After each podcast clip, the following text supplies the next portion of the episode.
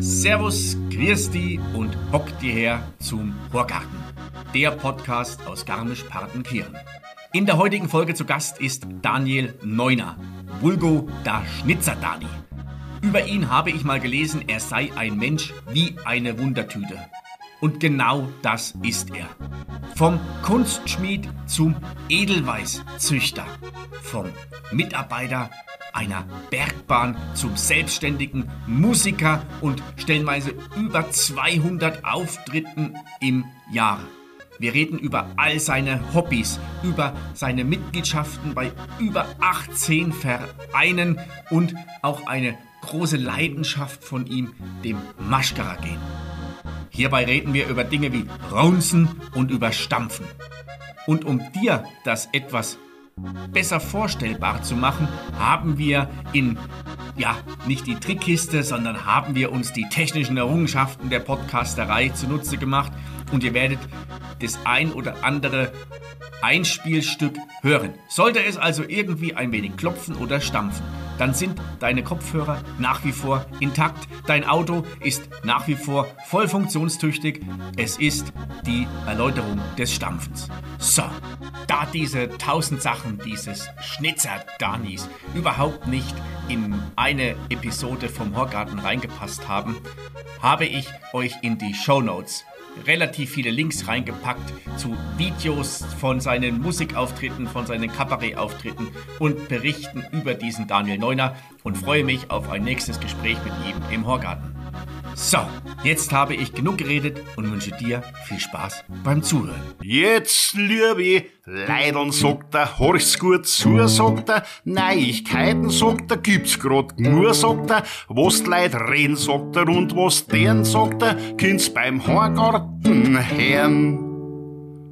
Der heutige Gast im Horgarten ist unglaublich. Ich vermute mal, dass sein Tag 48 statt 24 Stunden hat, um alles, was er so betreibt, was er macht, unter einen Hut zu bekommen oder unter eine Larve. Er ist Maschkara, er betreut den Maschkara-Nachwuchs, er ist Musiker, er ist Landsknecht, er ist Daniel Neuner. Herzlich willkommen im Horgarten. Servus, da, servus David, grüß dich. Grüß dich.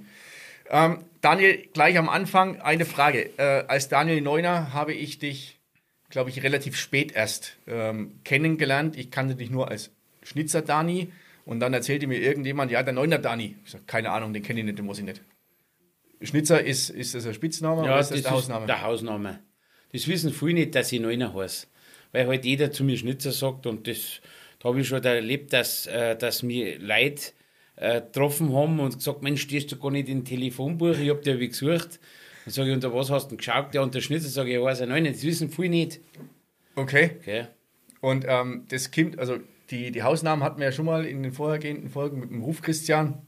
Mhm. Also waren dir deine Vorfahren oder Urvorfahren haben was mit Holzschnitzen dann scheinbar gemacht? Nein, das, das hat mit dem gar nichts getan. Das ist eine ganz andere Geschichte gewesen. Das dauert aber wahrscheinlich jetzt lang. Das ist äh, ursprünglich sind ja sind, sind wir aus Badenkirchen, aus Baderkirch. Und da hat eine äh, Frau Schnitzer, also mit Familiennamen Schnitzer, auf Garmisch geheiratet. In, äh, die hat ein Haus, also haben den Hausnamen praktisch mit auf Garmisch gebracht. Ah, ich erinnere mich, das hat der Christian damals äh, genau. mitgesagt, genau. Ja. Obwohl das, das, das Schnitzer ist ja auch ein Teil eines deiner unzähligen äh, Hobbys. Ja. Du schnitzt die Larven mittlerweile auch fürs, fürs Maschkara gehen? Ja, ich habe halt da ganz früh schon angefangen, weil bei uns halt auch viel immer in der Familie schon immer der Opa und Uropa und die ganzen Vorfahren und meine Onkels und alle halt immer schon Maschkara gegangen sind und darum hat mich das als Kind schon fasziniert. Hab da mit zehn Jahren meine erste Larven geschnitzt bei der Oma im Keller drunten. Die einen haben halt Fußball gespielt und ich habe halt, hab mich für sowas halt interessiert. Und da habe ich mit zehn Jahren meine erste gemacht und ich habe das bloß, ich mache das als Hobby, ich habe das nicht gelernt wie viele andere.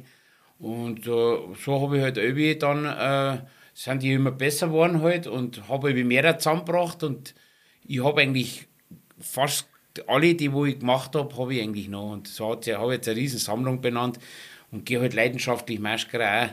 Ich finde, das ist ganz wichtig, weil das eine ganz, eine, eine ganz eine hohe Kultur ist bei uns da, ohne der Hexen, so sehe ich weil das gibt es ja, in, in, wie wir das haben, in der Art, äh, bloß im Werdenfelser Raum. Und darum äh, finde ich das halt wichtig zum Erhalten und, und das habe ich halt als Kind schon gern gemacht und so bin ich da reingewachsen, kannst du sagen. Das, ähm, das, das Maschkara-Gen ist ein, eine, ein Brauchtum in der Faschingszeit beziehungsweise in der vorgelagerten Faschingszeit.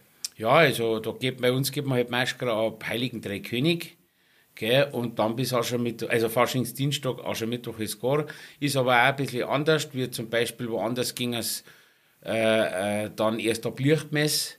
Und, aber Garmisch geht man halt nach Heiligen Drei und da rucken wir dann schon fleißiger wie aus, wenn es geht irgendwie. Und das, das, das Maschkara-Gehen ist ja nicht einfach ähm, irgendwie, du gehst von, von Haus zu Haus oder du machst irgendwie einen, einen Spaziergang, sondern das sind Gruppen, die sich zu bestimmten Themen dann entsprechend ähm, kostümieren, verkleiden und mit Musik und ich sage mal ganz vorsichtig, Attraktionen oder einem, einem kleinen Schauspiel dann in die Wirtschaften gehen und die, die Gäste und, und ja, so, unterhalten. So ist heute. Also heutzutage trifft man sich halt, man geht auch viel gegen allein und dann trifft man sich mit Freunden halt und dann geht man entweder mit, macht man Maschkara-Musik oder sagt man macht ein Thema, dass man miteinander das gleiche anzieht oder lasst sich halt irgendwas einfallen, da baut man dann auch etwas oder was.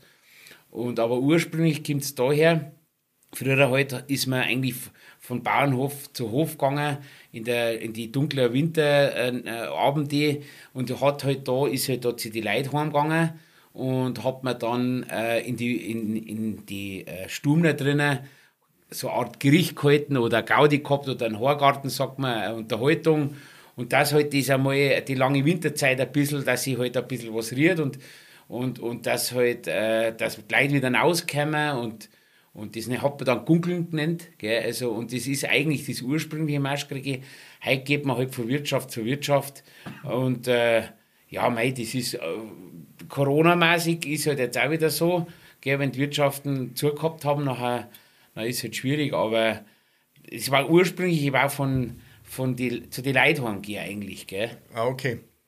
Also um sie ein bisschen zu bespaßen in der dunklen Zeit, du sagst gerade so Gericht halten es geht ja in so eine Richtung ein bisschen Frotzeleien. Du kennst Geschichten aus dem Ort und die kannst du in diesen Gesprächen so ein bisschen mal so dem, dem Gast rauslocken. Und ganz wichtig, glaube ich, ist ja auch, oder die, die Larve spielt ja da die Rolle. Also die Larve ist eine, eine Holzmaske, die fröhlich ausschaut, die grimmig ausschaut, ein Bart, eine Frau, wie auch immer.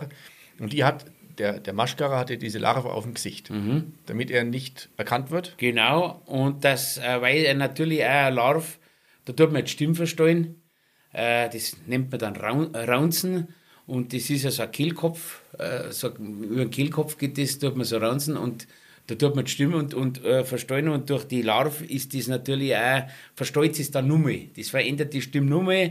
Ja, der David hat da, ha, hat wir die Maschkara, gell? Ja, das gefällt dir, gell? Die Maschkara anschauen, die Larven, gell? Das ist was Schiers, gell? Juhu! Und das Ziel war halt nicht erkannt zu werden, wo natürlich auch schwierig ist, weil es halt äh, immer weniger Maschkara gibt, jetzt gerade bei uns da, und immer die gleichen Gänger und vom Gestall her und vom ganzen Ding weiß eigentlich jeder, wer kommt, sagen wir mal, gell? aber man sollte halt einfach schauen, dass man unerkannt bleibt. Das ist das ganze Ziel von den Ganzen. Das ist dann aber, also wenn du das intensiv betreibst, die, das Maschkara-Gehen, ist das eine recht ähm, kräftezehrende, äh, kräftezehrende Beschäftigung. Ja, also ich muss sagen, ich habe immer angenommen. Also ich habe in jeder Fasnacht habe ich immer so vier, fünf Kilo angenommen, weil, weil natürlich äh, man soll halt schon, da ist ja ganz wichtig Stampfen, zum Beispiel beim, ne-, beim Neige, dass man reinstampft. Und das ist natürlich schon, äh, wenn du da umso öfter wirst halt gehst, es wird dann schon irgendwann einmal anstrengend, gell? wenn du das eine ganze Nacht Nacht stampfst oder, oder, oder natürlich rumhaust oder, oder ein bisschen halt bewegst halt und, und dann schwitzt natürlich wer Zau unter der Larve. Das ist das Nächste. Das ist, das ist eine ganz äh, anstrengende Sache, ja, weil du viel weniger Luft kriegst und alles. Ja. Und das ist natürlich, da nimmt man schon ab. Also das ist schon anstrengend. Also ich war auch zweimal, glaube ich, durfte ich mitgehen. Und das, ist, das kann ich bestätigen. Also das, unter den Larven schwitzt du. Ähm, wenn du ein Bier trinken magst, gibt es da auch einen speziellen Griff, dass du da das Bier so trinkst, dass keiner ja. das Gesicht erkennt. Und dann, wenn du atmest, das, da brennen die Augen. Du, die Augen tun auch weh, weil du nur, nur durch diese kleinen äh, Löcher durchschauen kannst. Ja. Und dieses Schwitzen kann ich, kann ich bestätigen, ja. ja. Und dann hast du noch meistens ein Gewand. Mein Kostüm sagen wir nicht, wir sagen halt ein Maschkara-Gewand und das ist natürlich meistens auch, wie, du hast recht viel an, damit es natürlich viel vom, von der Körperfigur vertuscht. Und meistens hast du halt recht viel an. Und dann ist das natürlich, äh, dann, gerade wenn es draußen kalt ist, äh, ziehst du halt wärmer und wenn du halt noch in eine recht warme Stunde gehst oder in einer Wirtschaft, wo es recht warm ist, da haut es dann einen Trick schon aus. Da ist da schon Tauwetter für Dicke. ja, das kenne ich irgendwoher. Diese, diese Aussage habe ich in der früher schon öfter mal gehört. Also nicht über mich, aber es gibt einige. Ja, das ist dann die Maschkara-Sauna. Ja, ja. Ja gut, dann ist, kann ich mir vorstellen, also, dann bist du froh, wenn dann ähm, Aschermittwoch ist und die ganze Gaudi ist erstmal rum und du kannst sie da holen. Ja, ich bin, muss ich sagen, schon froh. Wenn, nachher, wenn dann einmal Ruhe eingehört, nur dazu der Sau steht daheim dann, weil du tust ja dann 100 Sachen rausreißen und nachher, äh, ja, was ziehst du jetzt da dazu an und was hast du jetzt da von Hut auf, dann, dann flacken da halt irgendwann einmal äh, stapelweise Tiert und, und Oberteile und Hosen und Schuhe und, und, und das ist halt natürlich, da schaut es recht aus daheim, das, das, das ist einfach so, das bei mir ist das so. Und am Aschermittwoch wird dann alles wieder aufgeräumt und wieder alles verstaut und das ist das andere. Gell? Also dann hast du keinen begehbaren Kleiderschrank, du hast ein begehbares Kleiderhaus. Ich habe einen begehbaren Kleiderschrank, wo das Zeug drin ist, aber das ist inzwischen so überfüllt alles, dass ich da gar nicht mehr gescheit hinkomme. Aber so ein Schupf, da ist das alles drin. Und das ist halt, ich sammle ja auch schon jahrelang, jahrzehntelang. Ich habe Sachen vom Kostümverkauf heim teilweise gekauft und selber genäht und nähen lassen. Und das ist halt, ich habe da wirklich so viel Zeug. Und eigentlich, eigentlich die passt mir gar nicht mehr. Gell? Aber man hebt es halt auf, weil dann auch viel kommen und fragen halt, kannst du mir das leichen oder das leichen? Und da leiht das Zeug halt dann her. Und mei, es ist halt schwierig. Gell? Du, du, der Platz, das ist eigentlich das, was was, was, was am rarsten ist, weil ich einfach keinen Platz mehr habe für das Ganze. Aber ich kann mich einfach nicht trennen, weil das sind wirklich nette Sachen und zum Teil wertvolle Sachen dabei, die gehören eigentlich normal ins Museum. Gell? Wie gesagt, da habe ich so einen Hut, ich, der ist ein originaler Hut, der war an der Schlacht am Berg Isel dabei. Gell, den habe ich gekriegt vor 30 Jahren von einem alten Südtiroler. Da war der, glaube ich, auch schon 80 Jahre und der hat ihn von seinem Opa gehabt. Also so alt ist der Hut schon. Und das, sowas gehört normal ins Museum und nicht da zum Maschkrieg aufhocken. Ja, der Vorteil ist, aus dem Hut wächst nicht raus, gell? Das ist der Vorteil. ähm, du hast auch gerade gesagt, dass die, das Frühleid ging ja nicht mehr Maschkara. Und war das, war das ein, ein Anlass dafür, dass du dir irgendwann gedacht hast, ja, wenn Koleit Maschkara gehen, dann äh, ziehst du den Nachwuchs irgendwie ran? Also, das mit dem Nachwuchs hat eigentlich einen anderen, einen anderen Grund gehabt durch das, dass ich schon ganz früh angefangen habe zum Maschkriegen und gern, äh, das war ja damals, da hast ja du äh, mit 10, 12 Jahren, da, da hast ja du keinen gehabt, der wo da Maschkrieg geht. Und mein, mein Vater ist schon gegangen und da habe ich noch zuschauen dürfen oder teilweise ein bisschen mitgegeben ein, zwei Stunden. Und die Maschkerer Hochburg früher, muss ich ganz ehrlich sagen, das war in der Zeit, wie ich so klar war, in Partenkirchen, in der Ludwigstraße. Und nachher habe ich zu meiner Mutter damals gesagt, Mensch, ich möchte Maschkara gehen. Dann hat mir die ein weißes Hemd angezogen, einen Kaibestrick um den Bauch herum, eine schwarze Zupfkappen und eine alte Ladenhosen und gelbe Gummistiefel habe ich. Weil es ja so nass war, hat mir Gummi, da gibt es sogar noch ein Foto. Dann hat sie mich auf die Ludwigstraße gefahren, hat sie mich rauslassen, hat sie gesagt, und wenn der große Zeiger da oben äh, äh, da ist und der kleine da, dann hole ich die da wieder ab. Da bin ich da ganz allein durch die Ludwigstraße auf und ab gegangen. Gell? Und das hat mich schon immer schon fasziniert. Und dann hat man halt gedacht, wie ich noch älter geworden bin und wie dann meine Tochter auf die Welt gekommen ist, es war eigentlich nicht für Nachwuchs da was. Einfach einmal was zu machen, allein schon mal einen Fundus äh, äh, zusammensuchen und einmal alles nachbauen, was es für die Großen gibt. Und das war eigentlich schon lange mein Gedanke. Und dann habe ich da, äh, bin ich da zu Manglerkaro gekommen und die habe ich damals gefragt, ob mich sie da unterstützen kann. Und die hat sofort ja gesagt. Und dann habe ich mit der Manglerkaro zusammen da die ersten die Kindermaschkara-Gruppen gegründet. Das war dann eben, da waren wir ganz, da waren wir, waren es vier Kinder, das waren ihre Okay. drei Kinder und meins. Und dann hat man halt noch gefragt und dann sind sie immer mehr geworden. Und dann habe ich angefangen, alles nachzubauen, was es in groß gibt. Und das Bergermandel für Kinder in klar nachgebaut. Und einen Bären habe ich gemacht für Kinder in klar. Und Scheinrührer, die Schein, alles zusammengesammelt und alles für, für Kindermaschkara. Und alles halt, was es in groß gibt, in klar nachgemacht. Die Schellenrührer sind, ähm, die haben die diese wie ein Gürtel um Mhm. und die, die Schellen oder äh, Gurkglocken, Mhm. ja, haben, dann hängen mehrere dran und über so eine Hüft-Wip-Bewegung, Genau. oder? Ja. Werden, werden dann zum Klingen gebracht. Da ist, sie wiegen, glaube ich, für die Erwachsenen bestimmt 10, 15 Kilo Ja, oder das sowas. klang nicht. Klang das, nicht? Nein, das klang nicht. Das ist ja unterschiedlich, jeder hat es ein wenig anders. Äh, in, in, in Fahrrad haben sie sogar, glaube ich, ich meine, glaube ich, sogar, äh, ich meine sogar sechs Scheine, ich weiß jetzt gar nicht genau, aber normal sind es wie fünf, in der Mitte die größte und nach links und rechts werden es dann irgendwie kleiner. Und die, tut man, die sind fest an einen Lederrimmen hingemacht. Die werden äh, meistens mit Tiersehnen nass einbunden, dass die so richtig fest und wenn die, die Tiersehnen trocknen, dann zieht sich gescheit zusammen. Dann sind die so richtig fest an dem Ledergürtel und den tust du halt rum und dann musst du halt nach, mit dem Rhythmus, das auch von Ort zu Ort ein bisschen verschieden ist, äh, wird dann praktisch da auf der Straße gerührt.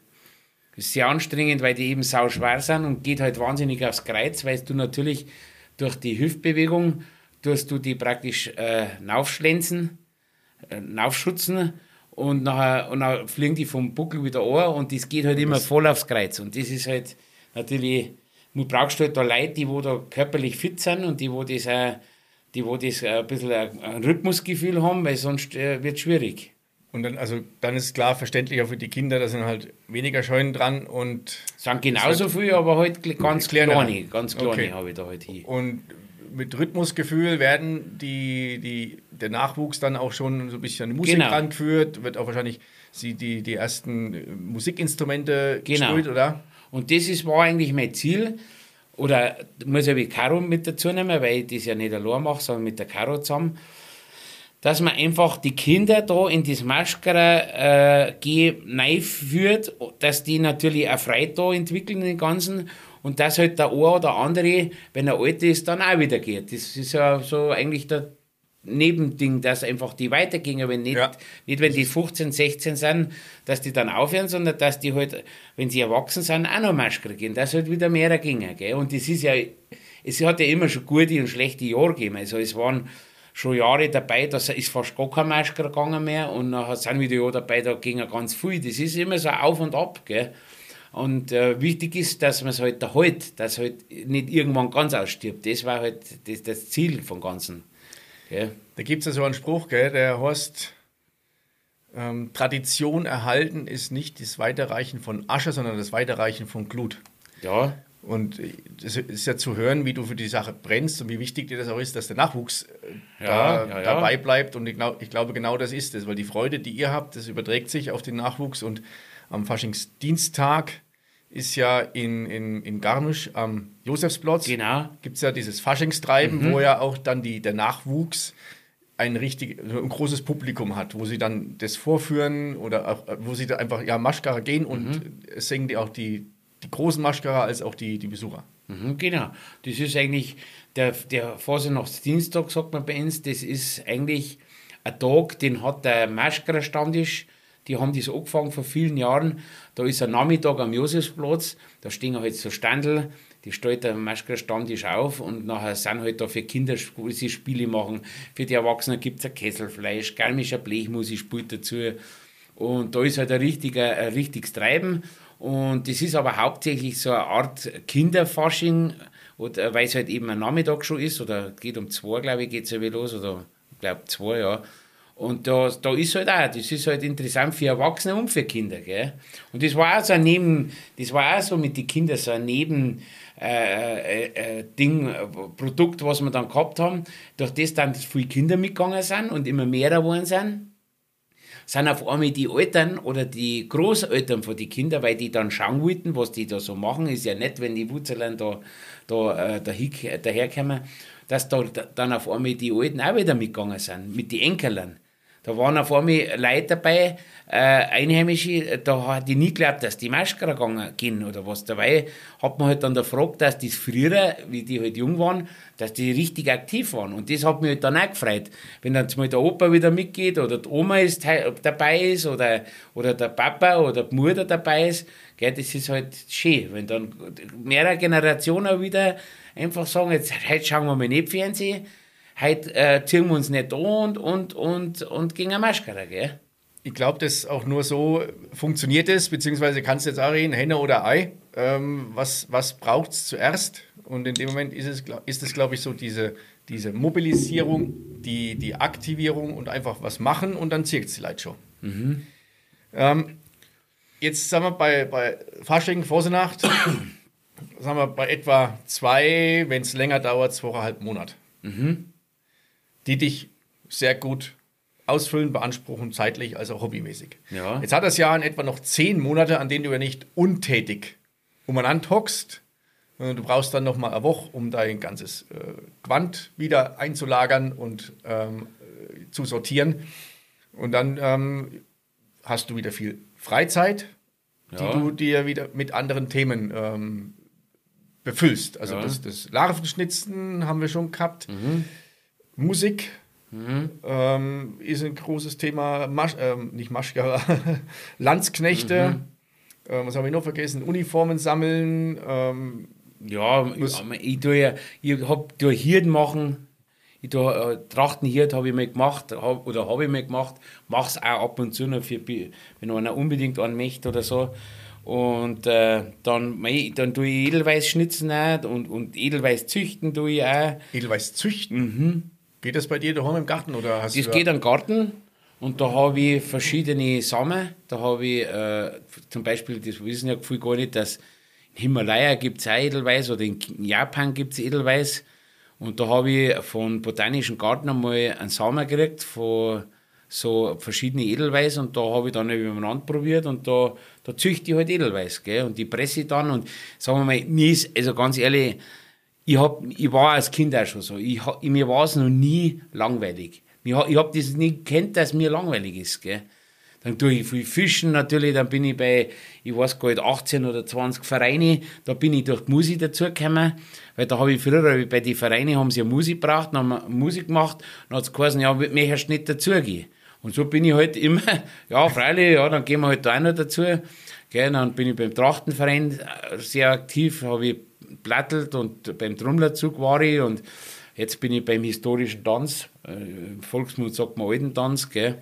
Und da bin ich auch bei den Gebirgsschützen bin ich halt, dann Kunstschmied habe ich gelernt, darum bin ich bei der Hammelzunft da und so geht es halt wie ein roter Faden durch sämtliche Vereine durch schon bald. Okay, also gelernter Kunstschmied. Das ist ja, also damit wird mir einiges klar, weil einerseits ist das handwerklich äh, zum Teil sehr filigrane Arbeit und ähm, ist ja auch eine künstlerische Arbeit. Also von daher hast du ja schon das Gespür für, für so ein bisschen Holzsachen oder was du machst, nast, äh, äh, Nähmaschinen hast du jetzt auch, ja, das, ja. nast, dass du Hüte machst. Also und, äh, wie, wie eignest du dir das an? Also das äh, es ist bei mir immer äh, so. Also versuchen und, und scheitern oder ich mache es einfach jetzt mal. Ich bin was, ich bin, ich sehe was, das was mich interessiert und dann möchte ich das unbedingt kennenlernen oder erlernen und möchte einfach und befasse mich damit. Und da gibt es viele Sachen, wo, wo ich einfach einfach interessieren. Mich, mich interessieren äh, so viele Sachen, wenn ich das alles noch machen möchte, also das noch alles, wenn das, was ich vorhabe, dann müsste ich 300 Jahre alt werden, das werde ich nie mehr schaffen. Aber ich habe so viel Interesse für, für viele Sachen und das ist einfach interessant, wenn man da dann sich informiert, dann fängt man mir an, dann wird es nichts, dann, dann ich, entwickle ich einen Ehrgeiz, dann probiere ich erst richtig und dann tue ich halt so lange rum, bis das passt. Und, und so habe ich mir das also angeeignet. Übrigens, das muss ich machen, das ja dann später mein Beruf geworden ist, das war auf, wegen dem Zweck zum Maschkrieg eigentlich. Weil ich da als Bub äh, habe mir gedacht, Hackutz, wenn ich schon allein und anlaufen muss, dann war recht, wenn du das Instrument kennen darfst. Und dann habe halt ich damals äh, meine Tante, die ist schon gestorben, die, die hat eine Wirtschaft gehabt, den Partnerklamm hinten. Das war eine recht lustige und die hat mir dann einen Zirkel gegeben Und mit der habe ich dann nochmal anprobiert. Und so bin ich zum Musik machen gekommen. Gell? Und also hast du, kein, du hast keinen Musiklehrer gehabt, du hast noch nach, nie- nach Gehör dann irgendwie die Ich habe noch nie einen Lehrer gehabt, ich habe noch nie irgendwie Noten, nix. Das, ich glaube, ich war der einzigste Musiker in ganz Deutschland, der in guten Jahren 200, über 220 Auftritte gehabt hat in einem Jahr teilweise und, und mit, mit, mit äh, die besten Musiker teilweise gespielt habe und nicht eine Noten kennt habe. Okay, Mit, mit, welcher, also mit welcher Art von Musik warst du dann da äh, unterwegs oder wie, wie hat sich das entwickelt? Also vom, vom das war auch wieder Zufall. Eigentlich auch wieder durchs Maschkere gehen, weil ich einen, einen Schulfreund gehabt habe, einen Schulkameraden, der Hannes Latoni. Und äh, da habe ich hab in der Schule schon irgendwie viel Plätzchen gemacht und der hat mich halt noch Ding. Und der hat dann die Idee gehabt, etwas zu machen. Und äh, eigentlich zu dritt mit dem äh, Feideltoni, mit dem Feideltoni Senior, der leider Ja. ja auch schon gestorben ist. Und da waren wir dann am Anfang, ganz am Anfang zu dritt. Und ich war aber damals bei der Zugspitzbahn, also damalige Wankbahn. Und dann haben wir da die Idee gehabt, praktisch, dass wir zur Musik machen eine nette Einlage macht. Und die Idee hat der Toni gehabt natürlich. Und dann hat man sich da zusammengehockt und hat mir überlegt, was macht man da? Und dann haben wir da gleich, ja, da kann man das und das machen. Und dann haben wir schon den ersten Auftritt gehabt. Das weiß ich noch. Der Feidel, der Hannesler und ich, zum Murner drunten. Das war so ein, so ein, so eine Art Disco im Keller drunten. Das war irgendwann am Nachmittag. Und da sind wir dann der erste Auftritt. Da oben und nachher waren da vier Leute drunten gehabt. Und dann haben wir uns mit da hingestellt und haben da unsere Aufführung gemacht. Die haben uns gar nicht angeschaut, die haben gesagt, was, die werden sich denken, was sind das für Lappen, die da. Und das war halt schon mehr Flop. Gell? Und dann haben wir noch mehr einen gehabt und das war meistens über Wochenende. Und dann äh, habe ich damals aber immer, wenn jetzt ich, weil ich habe irgendwie, äh, Schichtdienst gehabt, ich habe irgendwie viel Wochenende arbeiten müssen bei der Wankbahn, Ja, ja. jetzt habe ich da irgendwie frei braucht.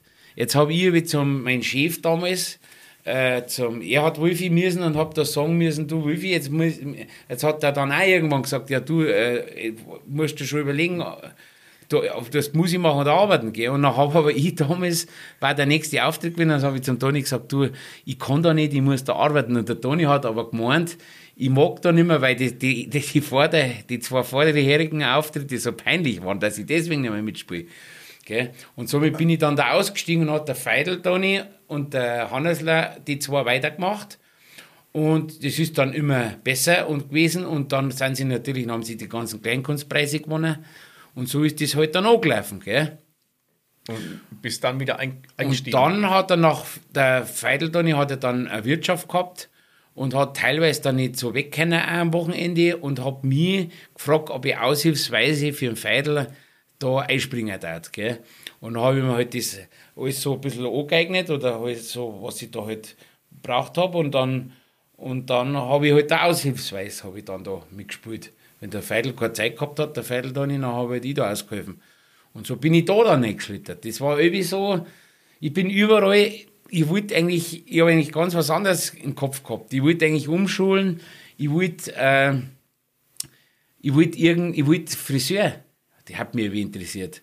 So wie der, wir haben ja da den, den Neff Peppi, den Kersterer. Ja. Und das hat mir auch gefallen. Der hat also so einen Friseursalon gehabt und alles auf Borisch. Gell? Das war ja mehr schon, da sind nicht Leute, viel, die Fremden sind ja da rein, weil das war ja wie, wie ein Retro, alles, da war alles. Und das hat mir gefallen. So was haben wir gedacht, Mensch, Hackutz, das ist eine nette Sache. Ein Friseur braucht man immer. Und auch bloß so ein Herrenfriseur, so für die, so für die Einheimischen, dann so einen einfachen Haarschnitt da, hat die halt die umgeschult, gell? Das war eigentlich der Plan gewesen. Und dann ist das mit dem Musik machen angegangen, mit dem Hanneslein. Und nachher bin ich da äh, reingeschlittert, gell?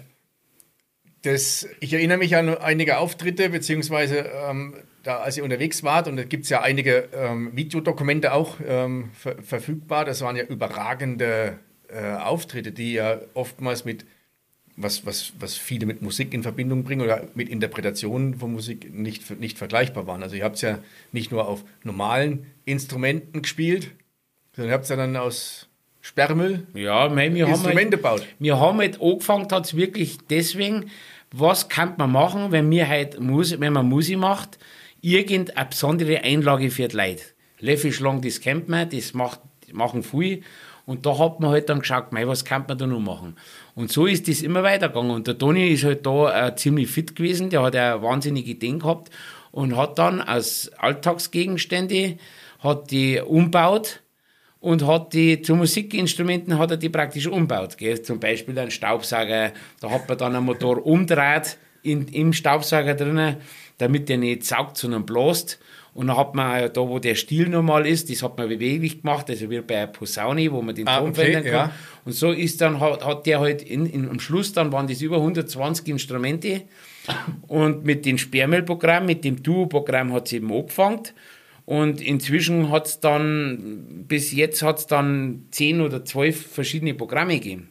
Und von denen war ich dann bei 5 dabei, fi- fix, gell war ich nur noch unterwegs, gell. Das war natürlich super. Und da haben wir viel für Firmen gespielt, natürlich hauptsächlich eigentlich überall anders, bloß nicht bei uns. Wir waren ja überall. Wir waren in Mallorca, wir waren in, in Schottland, wir waren in, in, Wow. in, in also da gibt's fast nichts, wo wir nicht waren. Und hauptsächlich für Firmen hat es angefangen und dann hat es ja öffentliche Programme gegeben. Dann eben das Yellow Hands, das war eines von den ersten öffentlichen, Recycling und so weiter. Und da war ich dann überall dabei. Und dann war das mein Beruf. Gell? Und damals bei der Wankbahn war es dann so, da haben sie dann, äh, die Wankbahn ist ja, hat, ist ja fusioniert worden mit der Zugspitzbahn damals. Und wir haben natürlich alle, die ganzen Wankbahner, wir haben halt andere Verträge gehabt, gell? Und dann haben wir halt viel eine Kündigung gekriegt von der Wankbahn. Und dann, äh, mitunter ich, weil ich damals noch nicht verheiratet war und, und keine Kinder gehabt habe. Ja, Das war damals der ein Grund, warum du. Ja, das war, wurdest. äh, ja, das war eigentlich für mich was gut. Und dann haben natürlich viele von der Wankbahn, haben dann, sie, hab- da hat man dann einen, einen gemeinsamen Rechtsanwalt genommen und dann hab, sind die auch wieder alle eingestellt worden. Und ich habe mir gedacht, Hackos, das könnte jetzt ein Neuanfang sein, gell? Und dann habe ich mir gedacht, jetzt, jetzt, jetzt habe ich da gefragt, was ich da Abfindung kriege. Und dann habe ich, hab ich gesagt, gut, dann höre ich selber auf. Und dann bin ich zum äh, Arbeitsamt damals und hat die Ich-AG noch gegeben. Und dann habe ich gesagt, ich darf gern mich selbstständig melden und dann mit der Künstlersozialkasse, wie das ist. Dann haben sie gesagt, ja, ähm, habe ich dann angefragt, dann bin ich in die Künstlersozialkasse gekommen, auch noch. Auch noch. Das war ja alles super, gell? das war ja eigentlich Bist dann überall Perfekt. reingeschlittert im das Grunde, ist, gell? bin überall sofort reingekommen. Und dann haben die auch gesagt, bei der KSK, Künstlersozialkasse, da ist halt so, da musst halt du was vorweisen, das haben die gesagt, dass ich schon mal öffentlich wo gespielt habe oder so. Und das habe ich natürlich machen können, weil ich mit dem Toni nebenbei schon ganz viel unterwegs war. Jetzt habe ich die ganzen Handzettel oder Flyer, wie man sagt, habe ich halt dann irgendwie mitgenommen oder Plakate, jetzt habe ich die, habe ich die gleich mal an den Tisch und sagen sie, ja, dann haben wir die sofort genommen. Und somit war ich selbstständig, bin ja heute noch bei der Künstlersozialkasse, ist natürlich super, gell, weil die natürlich das äh, Teuf, Teuf die äh, Versicherung und Kranken, das Versicherung, das Zeug alles zahlen, ja. Und so bin ich dann eingeschlittert. Dann. Auch wieder durch, wenn, die, wenn, ich heut, wenn das damals nicht fusioniert worden war, sage ich jetzt einmal, oder wenn, wenn da äh, damals nicht so viele Kündigungen ausgegangen wären, dann war ich wahrscheinlich heute noch bei der Wankbahn oder Da hat's noch an der, am, an der Bahn stehen. Ja. Das war, ich, scha- ich äh, schaue gerade mal, dass ich das irgendwie einordnen kann. Das war da so in den 90er Jahr, äh, Jahrtausendwende, Jetzt oder? pass mal auf, das war, wann war das? Das war, äh, da, das war so mit, ähm, was heißt das, 200, ja, so, sowas, 92 ungefähr müsste es gewesen Ja. sein. 91, 92. Du, du redest jetzt viel so, ich war, ich war, ich war. Also, du hast es ja gerade gesagt, ihr habt 200 Auftritte im, im Jahr gehabt, wo du unterwegs warst und Mallorca oder Schottland, also jetzt nicht gerade mal ähm, 20 Kilometer von da weg. Äh, ist das das Projekt, dieses Musikprojekt, gibt es das noch oder bist du zwischendurch wieder in irgendwas Neues reingeschlittert? Nein, das, ist, das gibt es nach wie vor. Ähm, da ist ja dann ein Knädel und Kraut dazugekommen, da wo ich auch vier Jahre dabei war. Und jetzt bin ich, äh, bin ich bei, mit, mit dem Toni noch, halt mit dem Duo-Programm, mit dem Anfangsprogramm, wo es halt eigentlich angefangen hat, mit dem Alpensperrmüll, wo auch viele nicht gewusst haben. Das hat immer bayerischer Sperrmüll geheißen, das Programm. Und dann haben wir aber viele Aufträge für, in Österreich gespielt.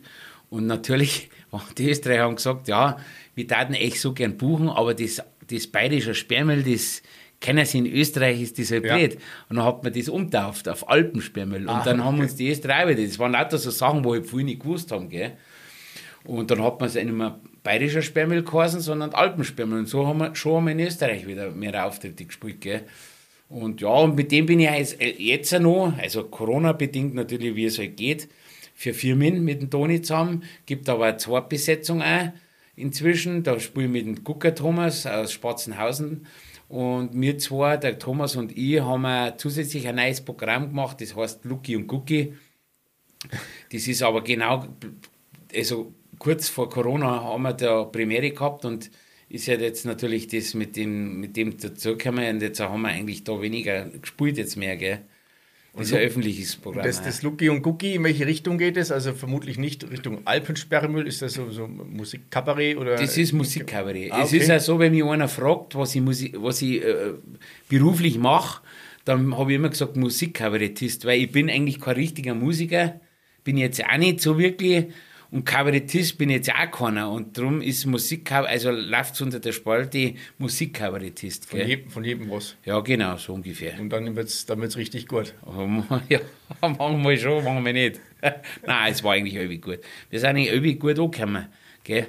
Und das hat eigentlich immer gepasst. Also, das war immer lustig. Es ist natürlich ein lustiges Programm, das ist schon klar. Gell?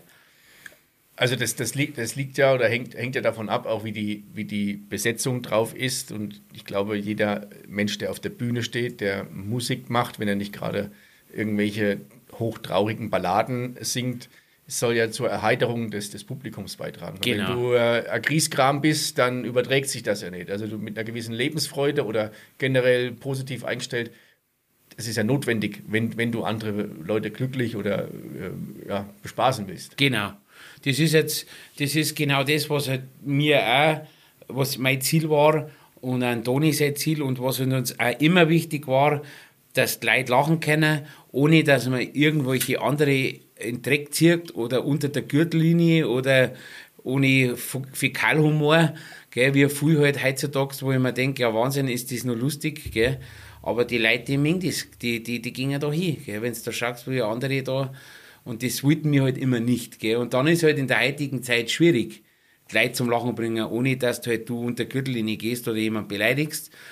Aber wir haben es trotzdem eigentlich immer geschafft. Gell? Und das war immer eigentlich gut ausverkauft und, und ja, und äh, das ist, glaube ich, ein guter Weg. Es ist halt schwierig, wie gesagt, weil heutzutage gibt es so viele, die wo auf Comedy was machen und wenn man schaut, in die, die Hallerforden, ich sage jetzt ich jetzt einmal, wie ich jung war, das waren, da hat es halt drei, vier gegeben, so Kabarett, die war lustig und dann war es das.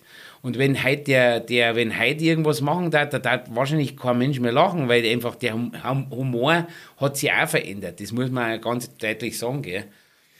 Ich glaube, also der Humor hat sich, hat sich äh, sehr verändert. Auch sind viele Sachen also äh, ist, ist es wichtig, das viel sensibler zu machen. Ähm, was du sagst, unter die Gürtellinie, da gibt es jetzt gerade noch viel, viel mehr Themen, bei denen es auch wichtig ist, da etwas äh, mit, mit Vorsicht oder etwas zurückhaltender ranzugehen. Das wird ja genau ähm, diesen Künstlern äh, manchmal vorgeworfen, dass sie noch zu sehr in dem alten Themen hängen, Politik und völlig über der Zeit sind. Und auch die Möglichkeit, die du jetzt hast. In der Vergangenheit gab es halt ein, zwei Fernsehprogramme oder drei. Und das waren die einzigen Möglichkeiten, dass du diese, diese Kabarettisten oder diese Künstler im Prinzip unter das Volk gebracht hast. Jetzt mit, mit den Möglichkeiten, also ob das YouTube ist, ob das Instagram ist, ob das Facebook ist, du kannst dich ja mit der Kamera in dein Wohnzimmer hocken und schweißt, schweißt da irgendwas nein, verzeihst dann Witz und mhm. dann bist du Kabarettist. Genau, also so, so ist meinen halt. das ja, glaube glaub ich, viele. Und es gibt, man muss schon sagen, auch viele, die wo halt auch über, übers Internet einfach bekannt worden sind und, und die wo auch gut sind. Wenn man jetzt da den zum Beispiel Harry G. nimmt, das ist, den kenne ich recht gut, ist ein guter Freund von mir, der hat, der hat früher nur Videos ins Facebook genommen, mehr nicht. Und der ist halt richtig bekannt worden. Der macht heute 2000er Hallen voll, gell? Über, über Facebook, über die Medien, es gibt ja noch mehr wie Facebook, sagen wir mal, aber so ist der bekannt worden. Gell? Und das ist halt, es sind doch natürlich auch gute dabei, da brauchen wir nicht reden. Es ist halt immer, äh, wie gesagt, man muss halt immer schauen, dass halt, es ist halt, wie gesagt, mit Humor, das ist, Entschuldigung, ist immer so eine Gratwanderung. Man soll die Leute zum Lachen bringen, aber man sollte halt schon, dass keiner verletzt ist oder irgendwie dann sagt äh, beim Nausgehen, Mensch, das, das war jetzt ganz schön unverschämt oder so, das ist halt wichtig. Gell? Also war uns immer wichtig, so muss man das sagen. Ich habe gerade so, so einen Gedankengang, und zwar ähm, mit dem, also wenn du oder wenn ihr so mit der Musik so viel unterwegs gewesen seid oder hoffentlich auch bald wieder sein werdet, da hast ja, bist ja mit dem Hinfahren dann, also das ist ja, also Spaß zu machen, Spaß zu bereiten, ist ja ein Knochenjob. Das ist ja nicht einfach sich hinstellen und jetzt mache ich was. Kann es sein, dass die, die, die, diese Themen, die du oder deine Hobbys, die du so betreibst, wo du sagst, du, du beißt dich da rein, du möchtest das gerne können, dass das gleichzeitig was ist, wo du sagst, hier kommst, hier kommst du runter, beziehungsweise hier bist du ganz bei dir. Also ähm, so einen Hurt zu machen oder jetzt mit, mit einer neuen Nähmaschine, wo du sagst, jetzt probiere ich mich da, da gibt es Halligalli um mich rum, da bin ich nur mit dem Thema beschäftigt und verausgabe mich oder spiele mich in dem. Also ich muss ganz ehrlich sagen, ganz, also am Anfang oder wie ich das angefangen habe mit der Bühne so alles, da ist mir das noch alles viel leichter gefallen. Da war das auch alles unbeschwerter, weil ich einfach auch privat ist da, hat es da, da aus, äh, besser ausgeschaut. Gut, bei mir hat sich dann auch viel verändert, privat eben. Und das ist halt schon dann was anderes, ob jetzt ich von Haus aus gut drauf bin und wenn alles passt, gell, in der Familie oder wenn daheim alles passt und da auf Bühne gehe oder wenn du irgendwie Ärger hast daheim, dann wird das natürlich zweimal so anstrengend. Wenn's du, weil du, du musst die Qualität auf, ich war, das was ich auch immer schon war, ich war immer schon ein Perfektionist. Ich mache was gescheit oder gar nicht. Es gibt bei mir nichts halbwegs. Und wenn ich natürlich, und das ist heute eigentlich in jedem Beruf, da musst du immer nicht 100 Prozent, sondern nur der 10 Prozent geben. Das ist einfach wichtig.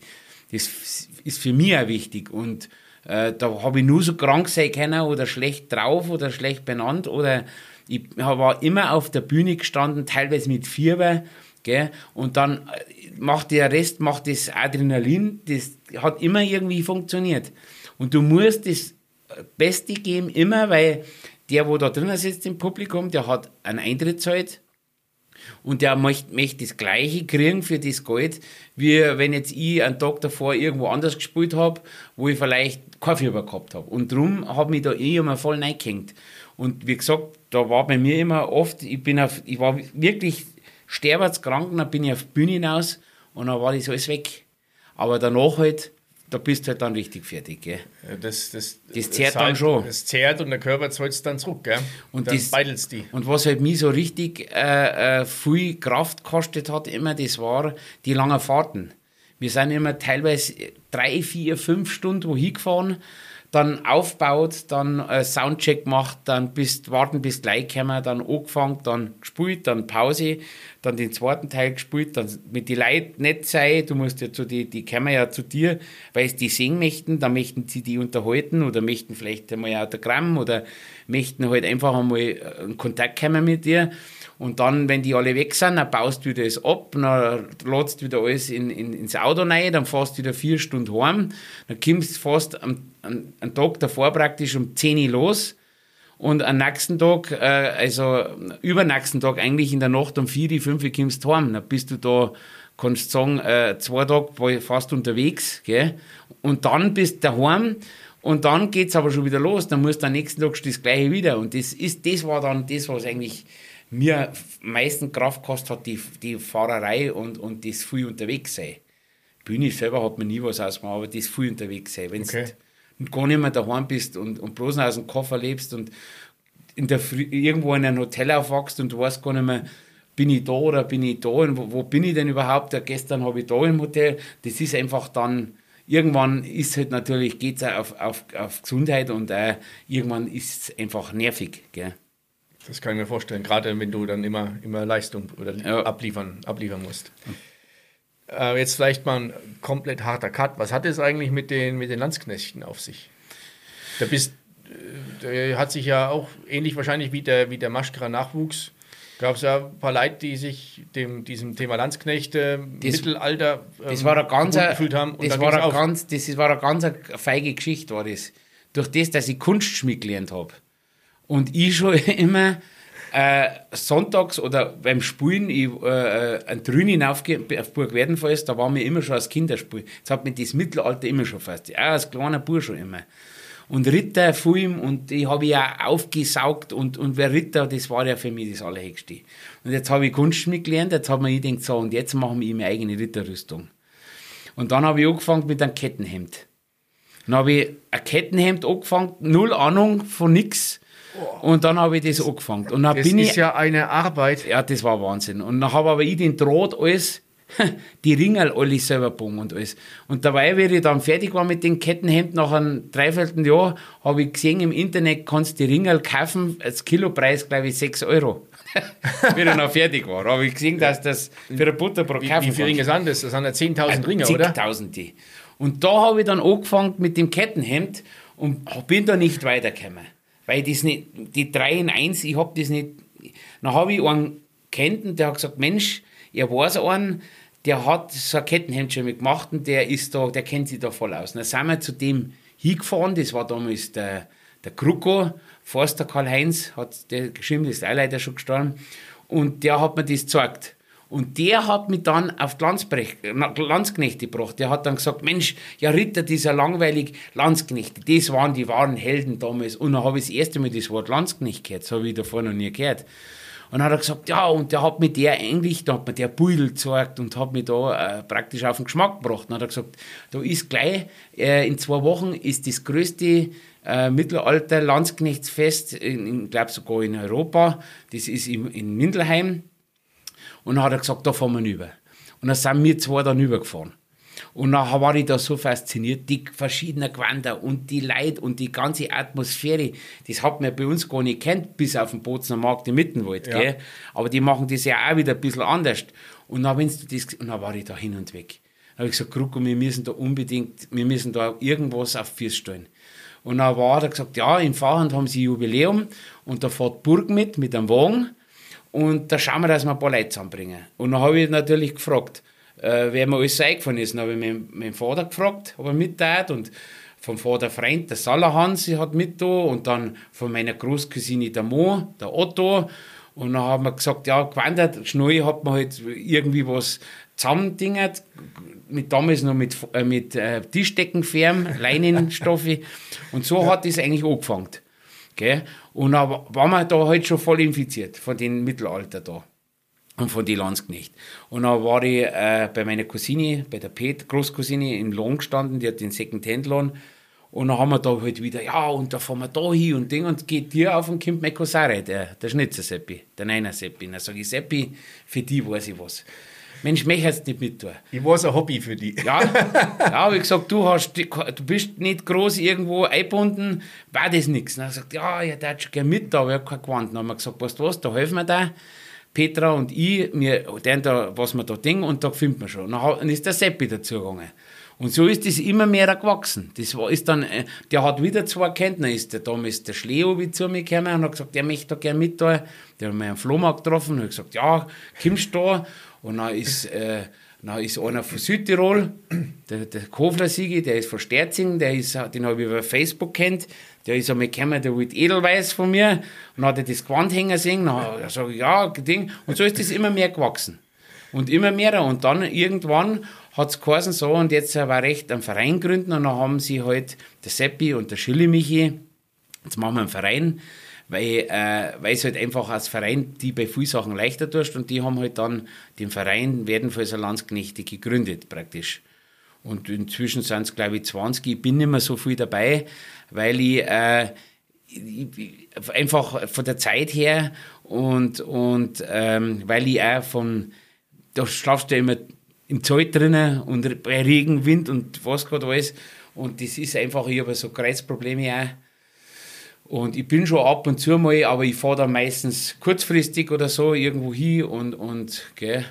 Und so ist das mit den Landsknecht stand gekommen. Gell? Das ist echt ähm, ja, faszinierend, be- beziehungsweise äh, spiegelt auch das wider, was du ja schon gesagt hast, wenn du was machst, dann magst du es gescheit machen, dann magst du es richtig machen und Genau. ich Wenn- möcht, wenn wenn, du für ich was mache, mache ich es tausendprozentig. Und das ist natürlich auch nicht immer so gut, weil man natürlich viel aneckt, gell? weil andere äh, sehen das halt als Hobby und, oder als Gaudi und ich bin halt einer, ich sage, ich möchte das, wenn ich es mache, gescheit machen einfach.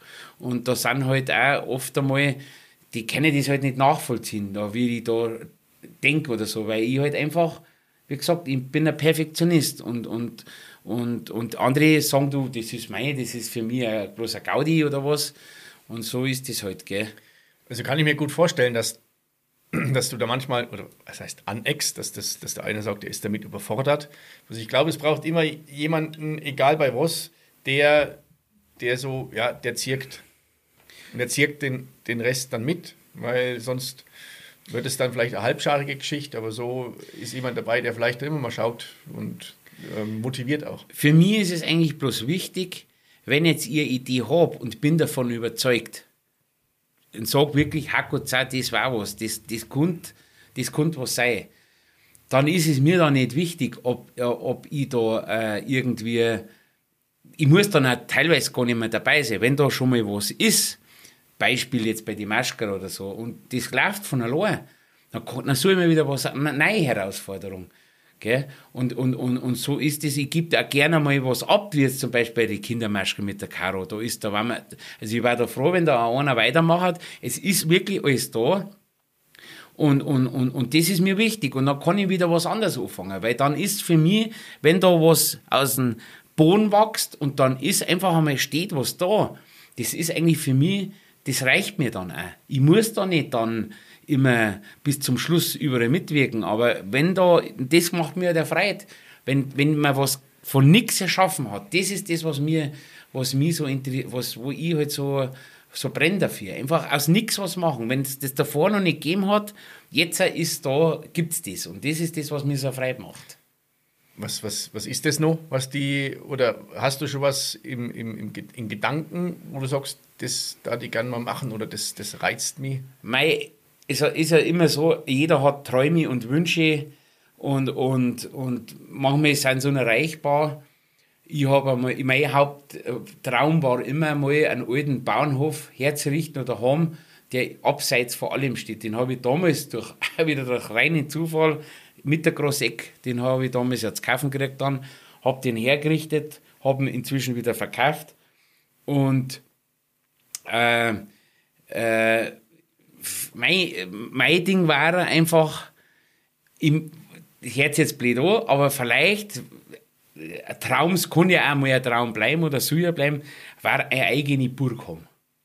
Eine eigene Burg. Die werden da teilweise, werden da die, die nachgeschmissen. Im Osten drüben zum Beispiel, da gibt es Burgen, die kannst du für, für, für, für 100.000 Euro kannst du komplette Ritterburg kaufen. Und das hat mir gefallen. Und da dann vielleicht sogar mal äh, Eventbühne reinbauen, wo man so mittelalterliche äh, äh, Musik macht und so oder, oder, oder Veranstaltungen, das war halt so mein Traum. Oder meine eigene Wirtschaft noch, das war auch immer mein Traum, Traum. Also eine kleine, also eine kleine Borzen, eine gemütliche Borzen, wo jeder reingehen kann, ob mit Arbeitshosen oder mit, mit Anzug und Krawatten, wo sie alles trifft wo man einfach sagt, da geh jetzt rein, trinke ein halbes Bier und isst vielleicht ein paar Wiener oder Gulaschsuppen oder was weiß ich. Das war halt nur so mein, mein Traum. Aber ich, ich bis tausend Sachen noch. Tausend. Ich wollte immer schon reiten lernen. Ich wollte immer schon Rose haben. Das ist, es kommt immer, wie es kommt. Du kannst, egal was du planst im Leben, es kommt immer ganz, ganz anders. Und darum plane ich da nichts. Und das war was, sind halt ein paar Sachen, wo mich wahnsinnig interessieren und wo ich, mir gefallen werden. Und wenn es kommt, ist recht und wenn es nicht kommt, dann ist auch recht. Okay? Verschafft dir das eine gewisse Freiheit, wenn du sagst, e-, egal was du planst im Leben, es kommt immer anders, dass du sagst, ich lasse es auf mich zukommen? Mei, es ist halt, ich habe halt festgestellt, umso mehr wirst du was mit, wenn du was mit was rechnest oder wenn du dir auf was freust und sagst, Mensch, in drei Monaten ist das und das und da ist das, da freue ich mich schon. Also ich habe rausgefunden, umso mehr will ich mich auf was frei, umso mehr ist die, dass es nicht zu, zustande kommt, ist dann riesengroß. Das ist meistens so. Okay? Und das ist halt, das ist halt einfach nicht, man muss eine Zukunft haben, man muss Ideen, man muss äh, Liebe zu was haben, man, man muss einen Ehrgeiz für was haben, man muss Träume haben und wie es kommt, man muss immer dahinterher sein, also nicht einfach, ja, wird schon was sein, und, und, und es gibt nichts, was nicht gibt. Und sag niemals nie. Es kann alles passieren. Gell? Und das ist halt, äh, das ist ja das Schöne. Wenn ja jeder äh, Zukunft voraussagt, erkannt, oder wenn er sagt, ich mache jetzt das und das hat er, meistens sind ja Erfolge von Leuten, die wo nie damit gerechnet haben, dass das so, dass das so kommt. Gell? Also das, das kann ich ein Stück weit also nachvollziehen und verstehe, glaube ich, auch ein bisschen, ähm, warum du dann oder warum es dir möglich ist, dich dann in dem Moment auf was zu stürzen, wo du so eine Energie hast, sagst, das mag ich jetzt gern machen, weil du weil es annimmst in dem, in dem Moment, wo es passiert. Und ähm, gibt sicherlich auch andere, ähm, was ich auch ein Stück weit nachvollziehen kann, die sagen, ich habe einen gewissen Plan, ich habe ein gewisses Ziel, da mag ich gerne hin. Was auch ganz hilfreich ist, also ich brauche zum Beispiel ja, so ein bisschen Leitplanken rechts und links, weil sonst hupfe ich schnell mal woanders hin und finde mich dann irgendwann woanders wieder. Die Gefahr ist, glaube ich, wenn, wenn, du dich, wenn du das ganz konsequent machst, dann siehst du rechts und links das die Möglichkeiten. Das, das wollte ich gerade sagen. Das ist die Gefahr. Wenn du der Leben lang hinter was nachhechtelst, und das Leben vergisst, dann ist das auch nichts. Das bringt auch nichts. Wenn ich bloß schaue, dass ich, was weiß ich, Manager von einer großen Firma wäre und sich aber nicht mehr das Linke und das Rechte und lebt selber nicht mehr und habe selber keine Freude mehr, nichts mehr. Das ist, das, man muss einfach, man darf nicht über Leichen gehen, wenn man sich was, wenn man sich was einbaut, sage ich mal. Das muss, du brauchst ein bestimmtes Glück im Leben, du brauchst ein bisschen an Ehrgeiz, eigentlich sehr viel Ehrgeiz und du brauchst auch Ausdauer. Und wenn ich heute sage, ich möchte das, dann geht das. Es gibt nichts, was es nicht gibt. Da gibt es nichts. Ich habe mir schon Sachen, wo ich mir denke, das geht niemals und das ist alles gegangen. Alles. Okay.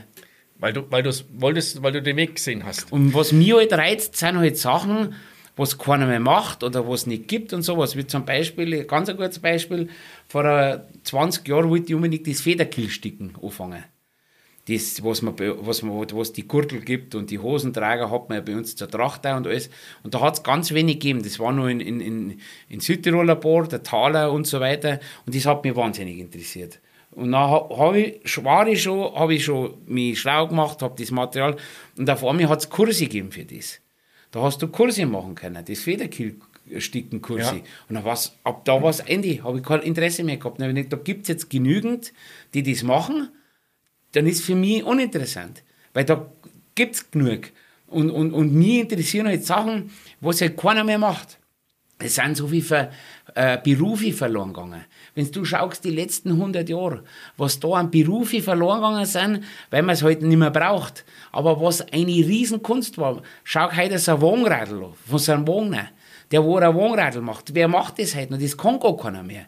Oder was weiß ich, Sachen, die wo es halt einfach, äh, weil es moderne gekommen ist, nicht mehr braucht worden ist. Und das war höchste Kunst. Da hast du was kennen müssen, da hast du Hirn haben müssen, da hast du Erfahrung haben müssen, da hast du Werkzeug haben müssen. Und sowas interessiert mich. Okay? Gut, ist jetzt, wie, sagen wir mal, Wohnradl bauen, ist jetzt, braucht man halt nicht mehr, aber es sind Sachen, es gibt so viele Sachen, die wo es wert sind, sich damit zu beschäftigen und dass man es wieder ins Leben ruft und dass man das weitergibt an unsere Nächsten, an unsere Kinder, an unsere Enkelkinder. Das, wofür immer verloren geht, das ist schade sowas, weil das ist wirklich, da gibt es Sachen, die so wertvoll sind und das ist mir wichtig. Das ist an, dir anzumerken, dass dir das wichtig ist, weil das war ja jetzt ein, eine, ein Aufruf und du brennst für das Thema. Und ich hoffe, das ist bei euch auch so angekommen. Zwei Dinge habe ich. Also, ähm, lieber Dani, bevor du die Burg kaufst, eröffne die Wurzen. ja. Das ist in meinem Interesse. Vielleicht gleich alles in Ohren. Und in deinem Interesse, äh, wenn du die Burg kaufst, dann schau, dass du in deinem Budget noch was übrig hast für gescheites Bett, für Wasserbett. Das kannst heizen, dass dein Rücken geschont wird. Ja, vielleicht nicht schlecht. Ich habe zum Abschluss für meine Gäste noch äh, ein, eine Überraschung oder ein Geschenk. Und zwar gibt es für den Podcast gibt es einen Titel, der heißt dann in unserem, in deinem Falle ist die Folge 23 mit Daniel Neuner oder Schnitzer Dani. Das können wir noch auskarteln danach. Und ähm, dann gibt es noch einen zweiten Titel und dann gibt es eine Beschreibung. Und diese Beschreibung darf der Gast selber benennen, kreieren, wie auch immer. Ja, da, da die sagen, Leid halt einfach zusammen, gell? weil es ist wichtig, Zusammenhalt, das ist das A und O. Das ist gut. Oder, was auch gut passen hat, weil eben zu viel Planen geht meistens in die Hosen. Ich suche mir uns aus, ist das ja, okay? Freilich darfst du uns raus sagen. Super. Ja, Dani, jetzt sind wir schon echt am Ende. Die mhm. Zeit ist verflogen und ich glaube, wir könnten jetzt noch Stunden reden. Ja, also ich schon. ich muss was aufholen. du bist der Gast, dir gehört ähm, das Mikrofon. Mhm. Du, ich sage vielen Dank, dass, dass wir reden konnten. Es war mir eine Freude und ähm, ich wünsche dir für die Zukunft alles Gute. Bewahre dir deine Energie, ähm, deine Freude, deine Wissbegier und pass auf deine Gesundheit auf, auf den ja. Rücken vor allem. Ja, du, David, vielen Dank für die Einladung, hat mich wahnsinnig gefreut. Äh, ich wünsche dir viel Glück. Ich finde es richtig gut, was du machst, weil das interessant ist und wir haben wirklich so viele interessante Leute bei uns. Und das freut mich wahnsinnig, dass du sowas machst. Und wünsche dir natürlich auch viel Glück, dass äh, weitergeht so.